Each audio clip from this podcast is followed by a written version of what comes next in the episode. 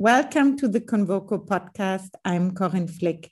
I'm delighted to talk today to the Italian entrepreneur Agostino Re Rebaudengo. His expertise lies in renewable energy production. Agostino, you're president and founder of Asja, a company that produces green energy, as well as president of Elettricità Futura, the main Italian association of the electric world. Your company, Asja, designs and manages sustainable power plants, generating electricity from sun, wind, biomass, and landfills, which has the most potential for future energy generation. I founded Asja in 1995, uh, so more than 25 years ago. Now that till 70% of global emission are produced by the energy sector in order to uh, reach the 2030 green target deal of Europe, photovoltaic will uh, uh, onshore and offshore will uh, for sure the sector that will grow the most, followed by wind also, energy efficiency will be very important for the carbonization goal. And uh, our totem energy products are uh, already in place to help Italy market and not only Italy market to be less polluting and less uh, CO2 carbon print. A topic in sustainability is the circular economy. What role can the energy sector play here? The circular economy for sure will replace the linear economy because the decarbonization is responsible and the, the responsible use of the raw material are now a must.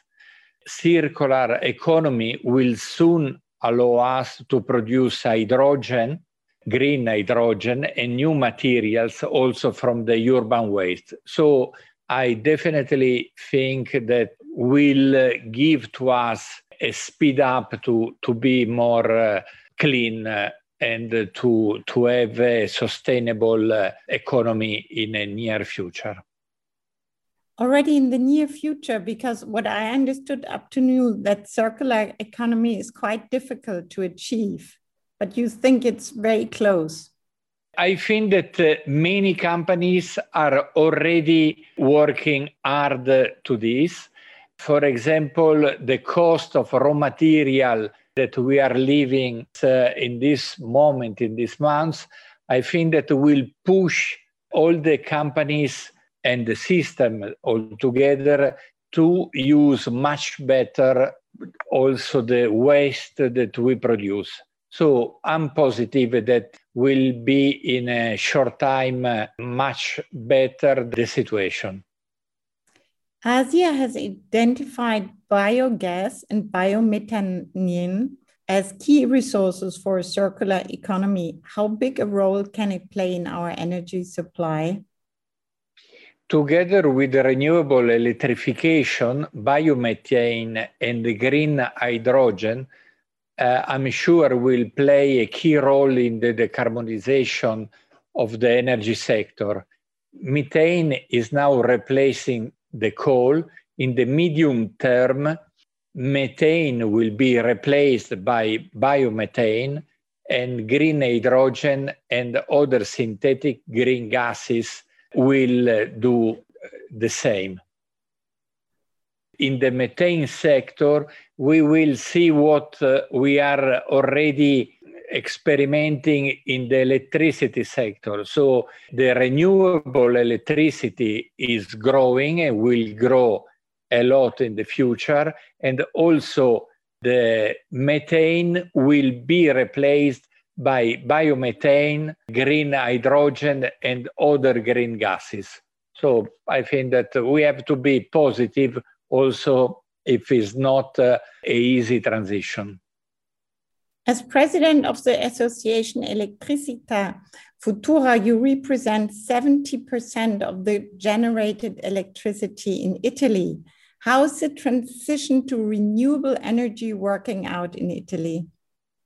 With the European Green Deal that you know, moved from uh, a target a target of reduction of uh, CO2 emission from 40 to 55% by 2030 compared so the uh, baseline baseline year is uh, 1990 it's clear to all the sector that we have to promote uh, renewable energy and uh, energy efficiency and electrification of final consumption. Elettricità Futura was created in 2017 and it was the first integration in Europe among power operators from both conventional and renewable energy sources. Is this a harmonious partnership? Definitely, yes. The energy transition is a, an inclusive process and if we leave important actors behind, it will not work. So the entire Italian electricity sector is supporting the energy transition process because uh, it will bring a clear benefit in the in the sector and for uh, the country. So we imagine to reduce 50 million tons of CO2 emission by 2030 to create 90,000 new jobs. And this will uh, generate 100 billion new investment in the sector. Of course, it's a very challenge align view of uh, all the members, but really we succeed to be one voice and uh, consistent uh, in front of the institution so I think that it works. Italy has created a new ministry for ecological transition, and the old transport ministry has been renamed to Sustainable Infrastructure and Mobility Ministry. Do you consider Italy among the forerunners in European green policy? With Germany and Spain, we are for sure among the European forerunners. Many Italian companies are leader in sustainable innovation, renewables, and efficiency, as well for the digitalization of the grid. So I think that uh, Italy played in the last 10 years an important role nationally and internationally, and we are uh, running to be in the leader country for the next decade. Do you fear increasing state intervention in the private sector? Not really. I think that it is very important that the state and Europe will set uh, the, the goals. What we are, for example, doing in Italy is try with the, with the government to reduce bureaucracy or let's say over bureaucracy and remove some uh, permitting barriers in order to achieve uh, the um, target that we have uh, of decarbonization. Will Italy benefit from the EU's coronavirus recovery plan to speed up its green transition? Yes, the Italian recovery plan positively accepted by EU Commission is a very important opportunity as one third of the budget of the recovery plan is dedicated to the green transition. So for sure uh, will be very important to help to reach the target and to really make the switch to linear to circular economy. Are you personally content with the speed of the transition? Let's say that I am content of the speed that we have as a target because I think that it's very challenging. I'm not so happy how we now start, we should start even faster. But I understand that, that we are in a post COVID, still in a post COVID I hope, situation. I mean, hope not to, to have again problem in the near future. And I think that we can make it. We need cross country cooperation in the energy sector. Is enough being done within Europe to integrate our grids? We, of course, can integrate more our grids. We are working on it. But what I think that is really important is to keep going in country cooperation and work hard to achieve the European targets set for 2030 and to reach the net zero emission by 2050. So these are really you know, they keep the, the, the dialogue, the cooperation, and work to reach the target. I think that this is the most challenged part of what we are building in Europe. Geographically, which countries have the best integrated grids? Let's say between different countries, you mean, or inside of the country? Both, both. I meant now between different countries, but also within the country. I think that within the countries, we can do more. Germany have a lot of relationship. We have less because we have only Nord real exchange. So with Switzerland, France, and mainly we do through this. I think that overall, inside the countries, the electric network is already good and because it's going to change the paradigm because in 10 years the distributed generation will be even more than now. So for example 10 years ago in italy we had uh, less than uh, 10,000 uh, different ge- generation unit.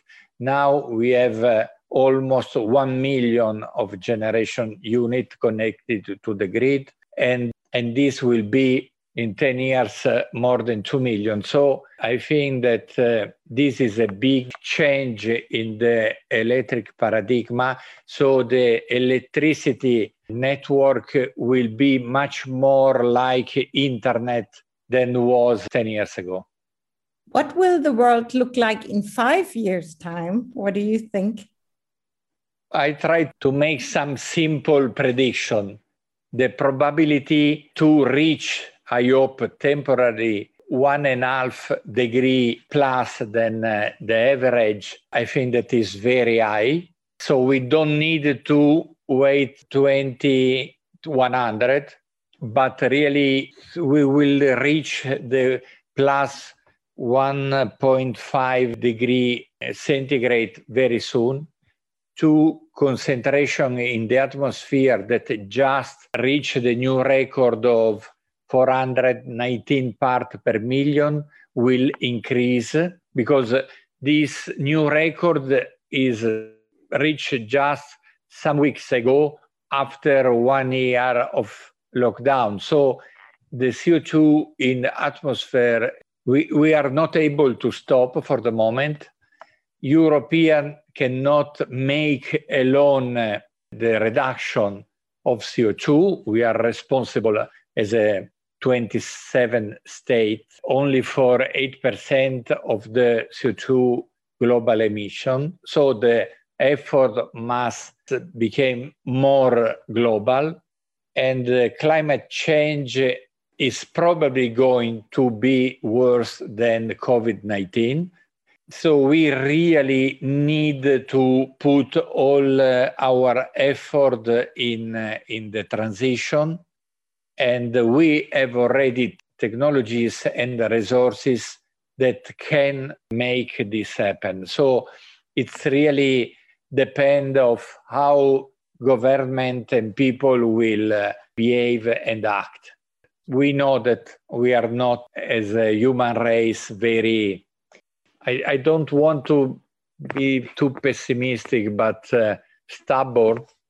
Not too much. You know, but sometimes we are uh, unreliable in the decision or uh, or not consistent. So we know what is the problem, but we we don't act uh, in a consistent way. We don't change behavior, sadly. No. Do you think the freedom for the individual has to become less because of climate change? You know. Mm, I think that will be something that we have to to reach, but I don't think that the freedom will uh, will necessarily less. For example, I'm thinking about Italy, but also Germany and other countries are not very different. Every year, because of the pollution of the air, we have 70,000 people dying. If we will be more uh, clean and more sustainable, we will be able to save a, a lot of life and a lot of cost for hospitalization. I think that can be a great opportunity and not a reduction of freedom. Thank you very much for the conversation. Thank you very much for listening. All the best, Corinne Flick.